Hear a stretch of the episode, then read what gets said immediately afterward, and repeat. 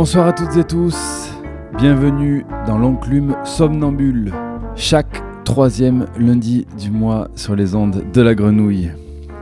Nous poursuivons notre série littéraire marseillaise tout en musique avec ce soir les gens du peuple, dans la foule, sur les quais, sur la Canebière et dans la rue Saint-Féréol.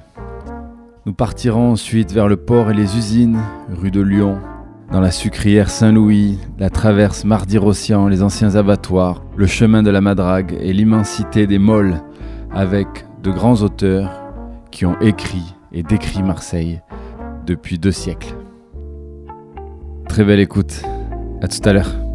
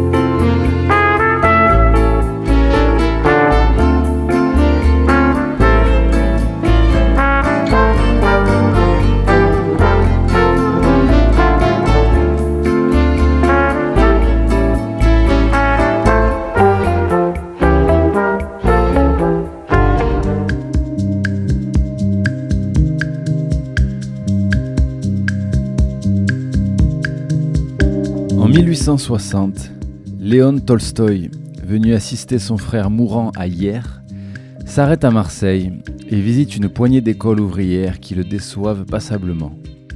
Il porte sur le peuple un tout autre regard. Extrait du journal de Léon Tolstoï, 1860. Regardez un ouvrier de la ville, d'une trentaine d'années. Il sait écrire une lettre avec moins de fautes qu'à l'école, et parfois même tout à fait bien. Il a une idée de la politique, et par là de l'histoire et de la géographie moderne. D'après les romans, il sait un peu d'histoire, possède quelques notions de sciences naturelles. Très souvent il dessine et applique des formules mathématiques à son métier. Où donc a-t-il acquis tout cela? J'ai trouvé spontanément cette réponse à Marseille, en commençant, après avoir visité les écoles, à parcourir les rues, les guinguettes, les cafés-concerts, les musées, les ateliers, les docks, les librairies. Ce même petit garçon qui m'avait répondu qu'Henri IV avait été tué par Jules César connaissait bien l'histoire des Trois Mousquetaires et de Monte Cristo. À Marseille, j'ai trouvé 20 publications illustrées à bon marché, à 5 et 10 centimes. On en vend 30 000 exemplaires pour une population de 250 000 habitants. C'est-à-dire qu'en admettant que chaque numéro soit lu et entendu par 10 personnes, alors tout le monde les connaît. En outre, il y a les musées, les bibliothèques publiques, les théâtres. Il y a deux grands cafés-concerts où, pour une consommation qui coûte 50 centimes, chacun a le droit d'entrer et où passent journellement près de 25 000 personnes, sans compter les petits cafés qui voient la même quantité de gens. Dans chacun de ces cafés, on donne des comédies, des scénettes, on déclame des poésies. Voilà donc, d'après le calcul le plus global, un cinquième de la population qui s'instruit chaque jour comme s'instruisaient les Grecs et les Romains dans leurs amphithéâtres. Cette instruction est-elle bonne ou mauvaise? C'est une autre affaire, mais celle-là, c'est l'instruction spontanée. Combien plus féconde que l'instruction obligatoire? C'est là l'école spontanée qui a ruiné l'école obligatoire. Celle-ci ayant réduit presque à rien son enseignement et n'ayant gardé qu'une forme despotique, sans plus ou peu s'en faut.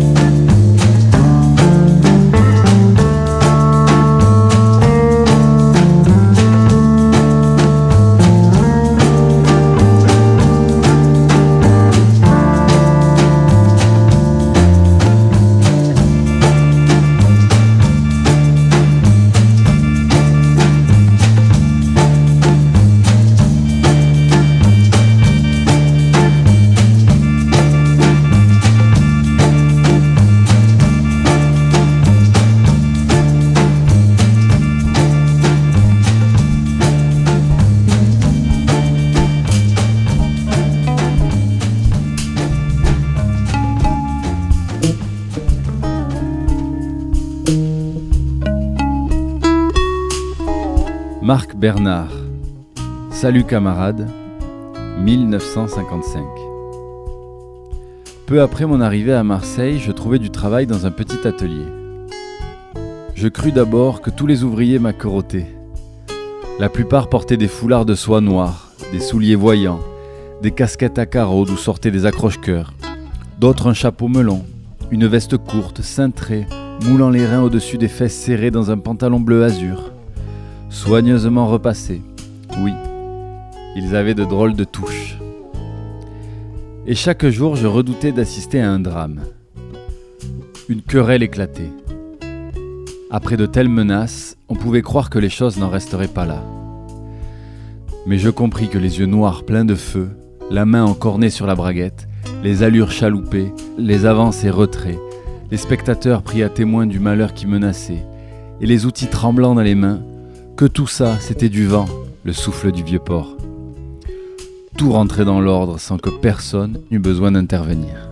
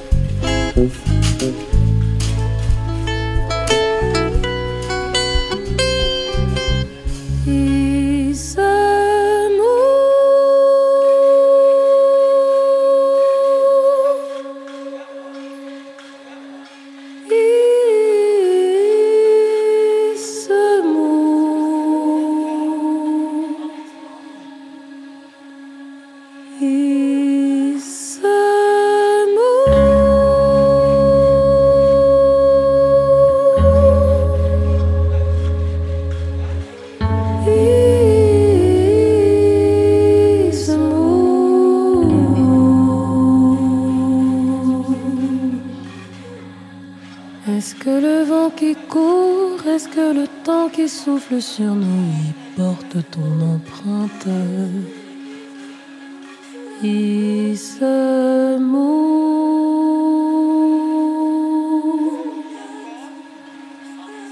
Est-ce que le vent qui court, est-ce que le temps qui souffle sur nos vies porte ton empreinte?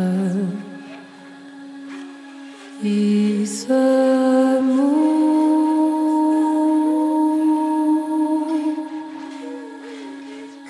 tu ouvres les yeux, que tu déroutes, que tu fermes ton cœur ou que tu écoutes.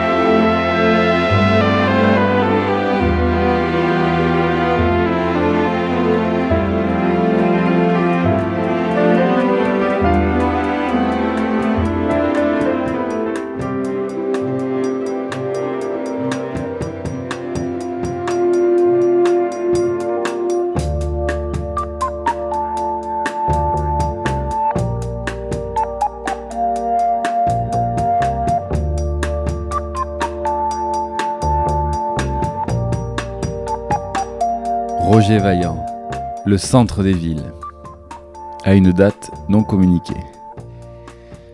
L'amateur de ville sort avant la fin du spectacle d'un cinéma de la rue Saint-Ferréol. Il faisait trop chaud et les spectateurs étaient trop bruyants, dit-il.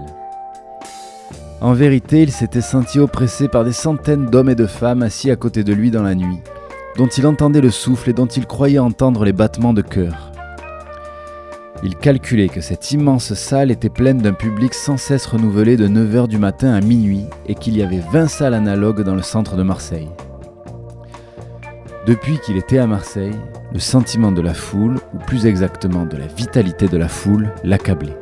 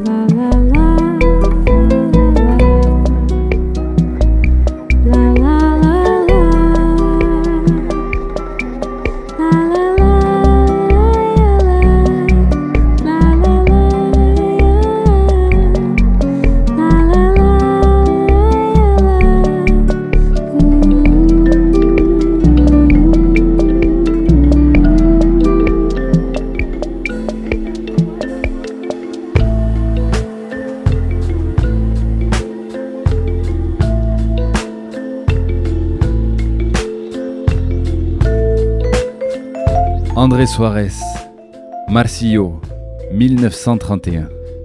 Et bientôt, je suis entré dans un étincelant enfer.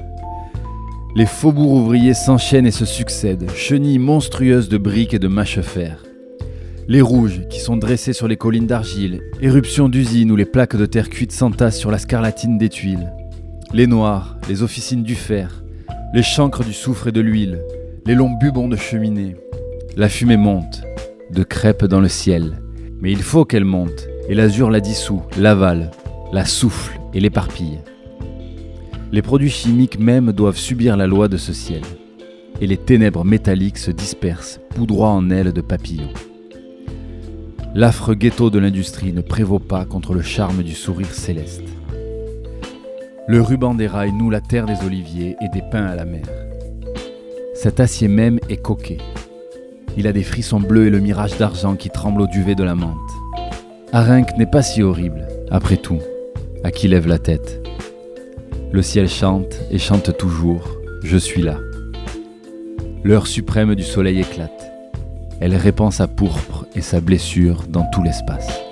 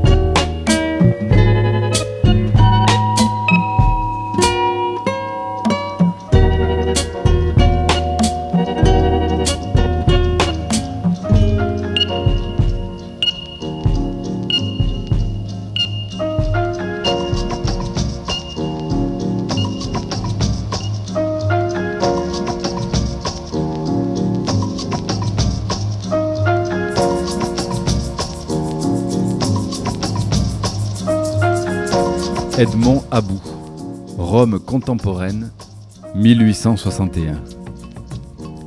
L'industrie, le commerce et la spéculation se partagent la ville de Marseille.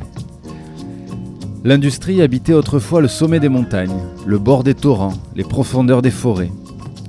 Je la trouve mieux logée dans les ports. La mer apporte les matières premières et remporte les produits manufacturés. Le grand ouvrier, le moteur universel, le charbon qui fait retentir les marteaux de l'usine se transportent économiquement sur toute la surface des mers. Marseille sera dans un peu de temps une des capitales de l'industrie française, et ses fabriques feront un tapage à réveiller Bordeaux. Le sucre de canne nous arrive des colonies dans des caisses ou dans des couffes, sous la forme d'une poussière noirâtre et grumeleuse. Les raffineurs marseillais le mélangent, le fondent, le cuisent, le clarifient, le sèchent en pain et le pulvérisent de nouveau. Ils sèment sur toutes les côtes de la Méditerranée cette poudre blanche, cristalline et étincelante dont les méridionaux sont si friands. La métamorphose du sucre noir en sucre blanc dure 3 ou 4 semaines, du temps que le trajet de Marseille à Constantinople durait 3 ou 4 mois. Aujourd'hui, la vapeur, qui peut tout, transforme le sucre en 8 jours et le transporte en une semaine. Et nos raffineurs renouvellent leur capital, pour ainsi dire, à chaque instant.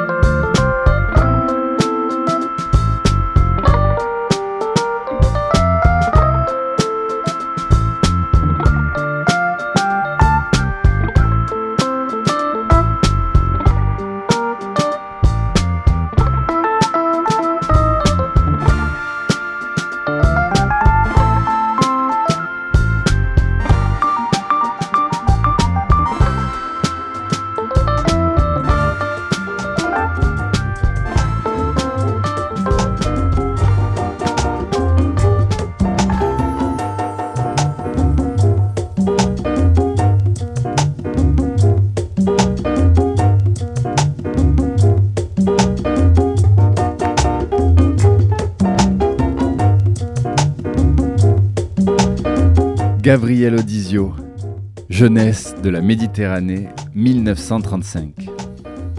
C'est un chaudron où bouillotte le plus étonnant coulis d'existence humaine qui se puisse imaginer, aromatique et rutilant. Il faut choisir entre la vie et le musée. Aimer Marseille, c'est choisir la vie, et réciproquement. Quel besoin pourrait avoir Marseille de conserver des pierres? Ces monuments? C'est le pont transborder, c'est le tunnel du Rove, ce sont les docks, les gares maritimes, les grues pontons, les molles de la Joliette. Ces bâtiments Sans jeu de mots, ce sont les navires, usés, coulés et relancés. Sa beauté Les platanes, toujours taillés, étêtés, parfois supprimés et toujours renaissants. Sa gloire Le commerce. Ses grands hommes Les armateurs. Sa vérité La vie.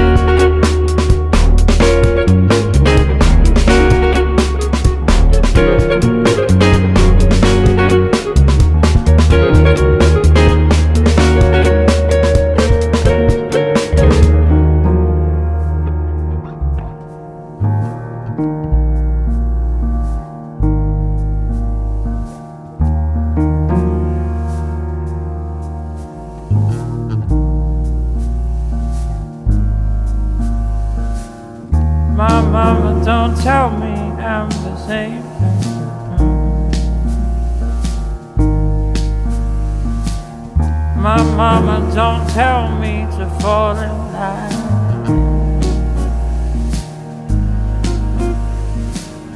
My mama don't tell me to wait, it's fine.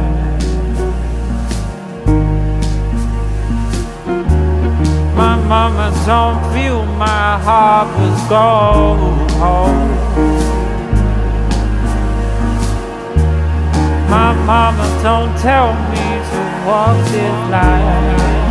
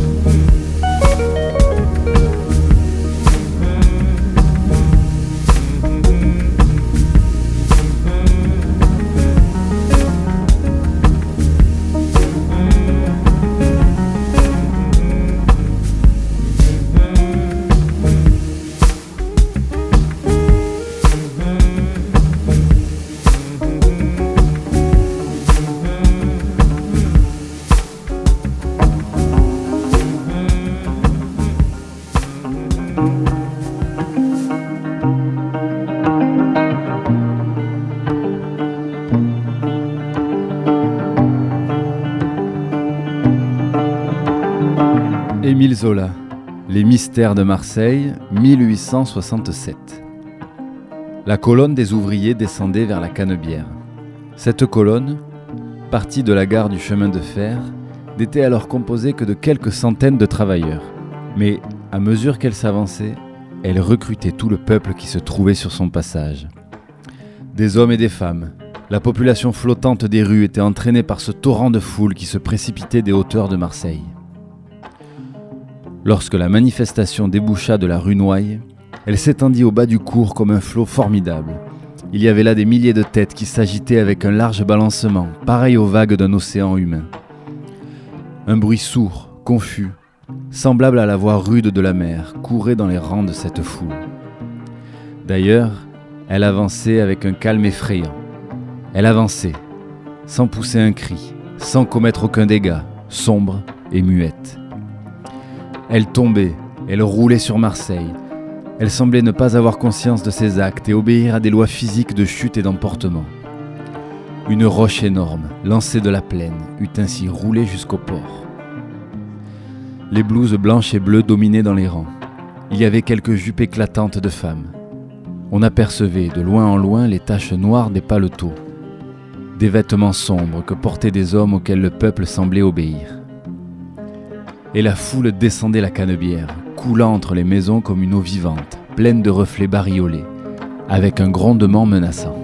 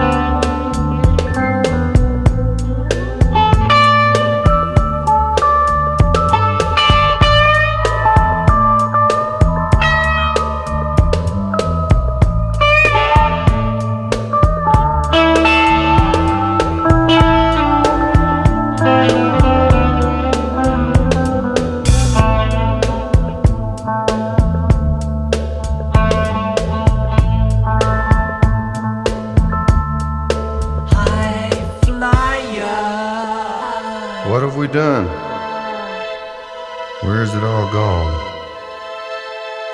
Once she ran with rivers pure, pouring life into the sea. It was health for our fathers and life for you and me.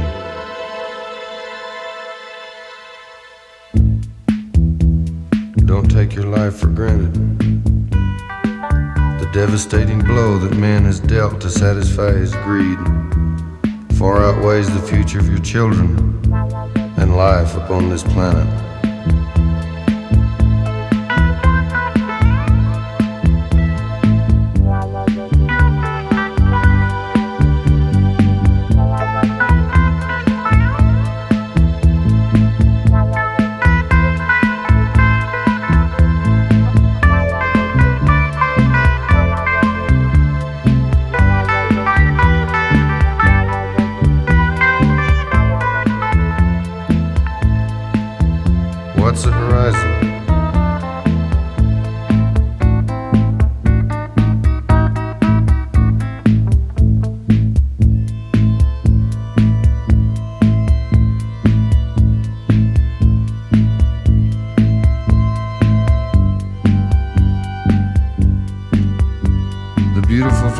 For peace. The water's deep with death. Turn your eyes to the horizon. Guard each precious breath.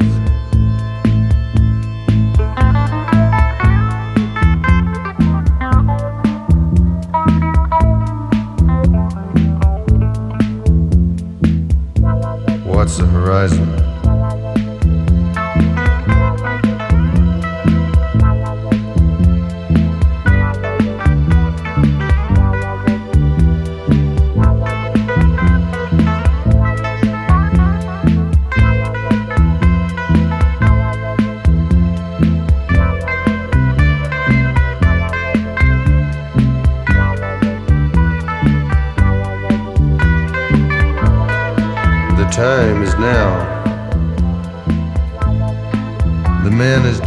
Who has no time.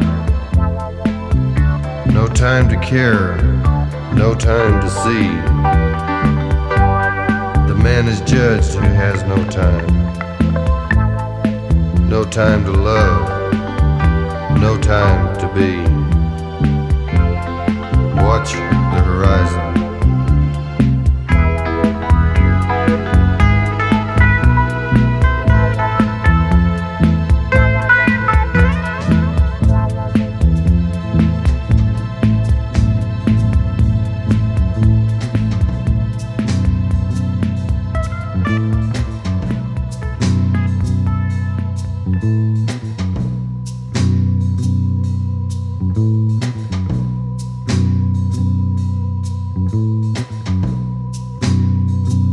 c'est ainsi que se repose notre enclume somnambule, avec la route sous les chaussures du skater et guitariste américain Tommy Guerrero. Merci d'avoir été à l'écoute, très belle fin d'année, et on se retrouve l'année prochaine. Ciao